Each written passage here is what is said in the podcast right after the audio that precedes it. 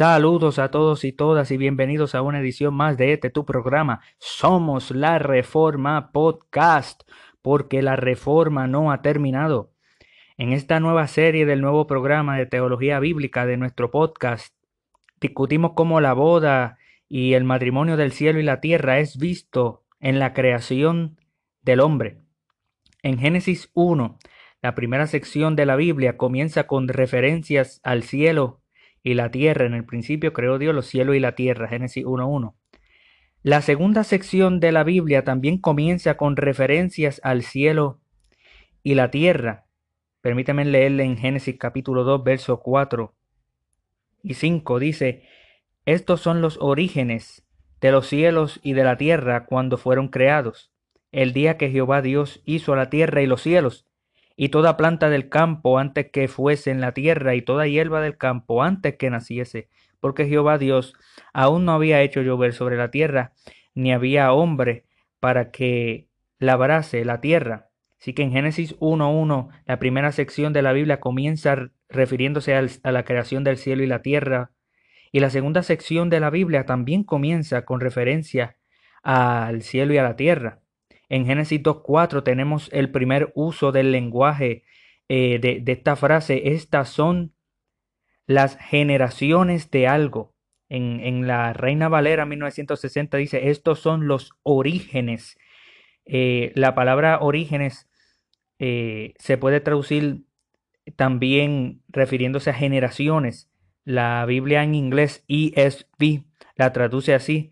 esa es una versión en inglés. Y la traduce así, estos son las generaciones eh, de los cielos y la tierra.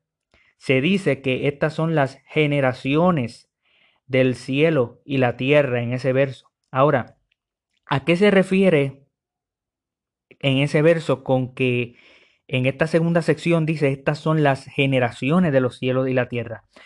Esto es un título de reflexividad que se refiere a lo que acaba de expresar eh, y lo que acaba de acontecer en Génesis 1, o se refiere a lo que sucede a continuación en Génesis 2. Bueno, a lo largo de Génesis, esa frase que dice estas son las generaciones de, cuando dice eso a través de todo el libro de Génesis, se refiere a, se refiere a algo que va a suceder después, a lo que viene después y no antes. En, en Génesis 11:27 dice, estas son las generaciones de Taré, por ejemplo. Eh, y lo que nos da, luego de decir ese versículo, nos da los descendientes de Taré, en particular Abraham, para luego comenzar la historia de Abraham. Las generaciones de Taré, eh, en, en esa sección del Génesis, describe lo que produjo Taré. En otra palabra, que es Abraham y todo lo que Abraham hace, lo produjo Taré. Esas son sus generaciones. Ahí describe al hijo, a sus descendientes y a todo lo que hicieron y dónde vivieron.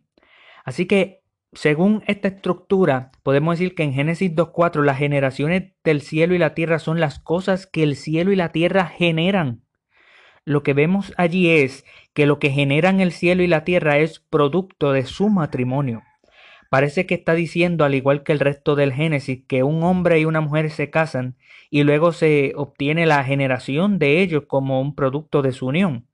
Entonces lo que ves allí es que lo que el cielo y la tierra generan juntos, como producto de la unión del cielo y la tierra, podrías decir, generan la, la humanidad. El cielo y la tierra se casan y el efecto es la humanidad en el descanso del jardín. Y creo que un momento particular cuando eso sucede es cuando Dios forma a Adán del polvo de la tierra. En Génesis 2.7 dice entonces Jehová Dios formó al hombre del polvo de la tierra y sopló en su nariz aliento de vida y fue el hombre un ser viviente. Así que Dios forma a Adán del polvo de la tierra y luego respira en su aliento, eh, eh, eh, respira en su nariz el aliento de vida, en el aliento del cielo. un hombre creado de la tierra con un aliento del cielo. La boda del cielo y la tierra, ¿ves? Así que un niño terrenal, un, un, un niño terrenal, un hombre terrenal, se está llenando de vida celestial, aliento celestial.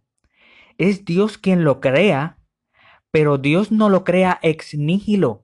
Dios no creó al hombre de la nada, como creó eh, los cielos y la tierra, como creó muchas cosas antes en, en Génesis 1, que Dios creó de la nada. Dios no crea al hombre así, ex nihilo. Dios lo crea como producto del matrimonio del cielo y la tierra en Génesis 1. Adán es hijo de Dios, pero también es hijo del, de, es hijo de su madre el cielo, por decirlo así, y de su padre la tierra, por decirlo así. Y obviamente Adán es hijo de Dios, y, y Dios es padre de, de, de Adán. Esto nos da un ejemplo de una especie de matrimonio del cielo y la tierra, que es una unión del cielo y la tierra que se junta en esa criatura única llamada Adán, hombre. Adán fue hecho del suelo, como los otros animales, pero a diferencia de los otros animales, Adán no es solo un hijo del suelo, no solo es un hijo de la tierra, también es un hijo del cielo, porque tiene la imagen del Dios del cielo. Y eso coloca a la humanidad en una posición particular en el mundo, como mediadores entre el cielo y la tierra.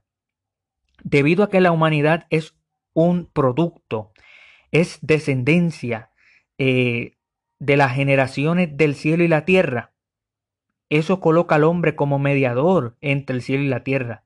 El hombre es como una especie de firmamento que vimos en Génesis 1, como una especie de luz en los cielos que brilla sobre la tierra y hace que todo el jardín y el mundo crezca y florezca. Y esa es la imagen que tenemos de la humanidad al comienzo de la Biblia. Y esa es la imagen, y, esa imagen se completa a través del resto de las escrituras, cuando vemos a la humanidad representada como el sol, la luna y las estrellas, la humanidad representada como pilares, la humanidad representada como montañas que conectan el cielo y la tierra, especialmente en Apocalipsis capítulo 21, 9 al 14 sobre la Nueva Jerusalén. Permítame leérselo.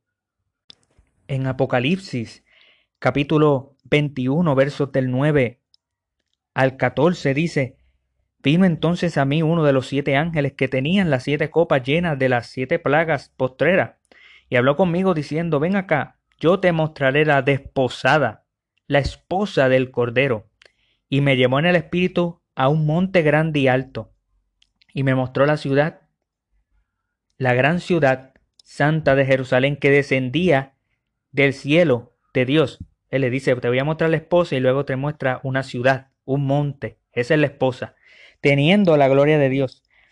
Dice el, el once, y su fulgor era semejante al de una piedra preciosísima, como piedra de jaspe, diáfana como el cristal, Tenía un muro grande y alto con doce puertas y en las puertas doce ángeles y nombres escritos que son los de las doce tribus de los hijos de Israel. Al oriente tres puertas, al norte tres puertas, al sur tres puertas, al occidente tres puertas. Y el muro de la ciudad tenía doce cimientos y sobre, sobre ellos los doce nombres de los doce apóstoles del Cordero. Así que vemos la humanidad representada como pilares, la humanidad representada como montañas que conectan el cielo con la tierra. Y, y en Apocalipsis vemos a la humanidad, el templo, la Nueva Jerusalén representada en la iglesia. Todas esas imágenes tipológicas son variaciones de esa comprensión de la humanidad como un matrimonio de los cielos y la tierra. Gracias por haber escuchado una edición más de Somos la Reforma Podcast. Hasta la próxima.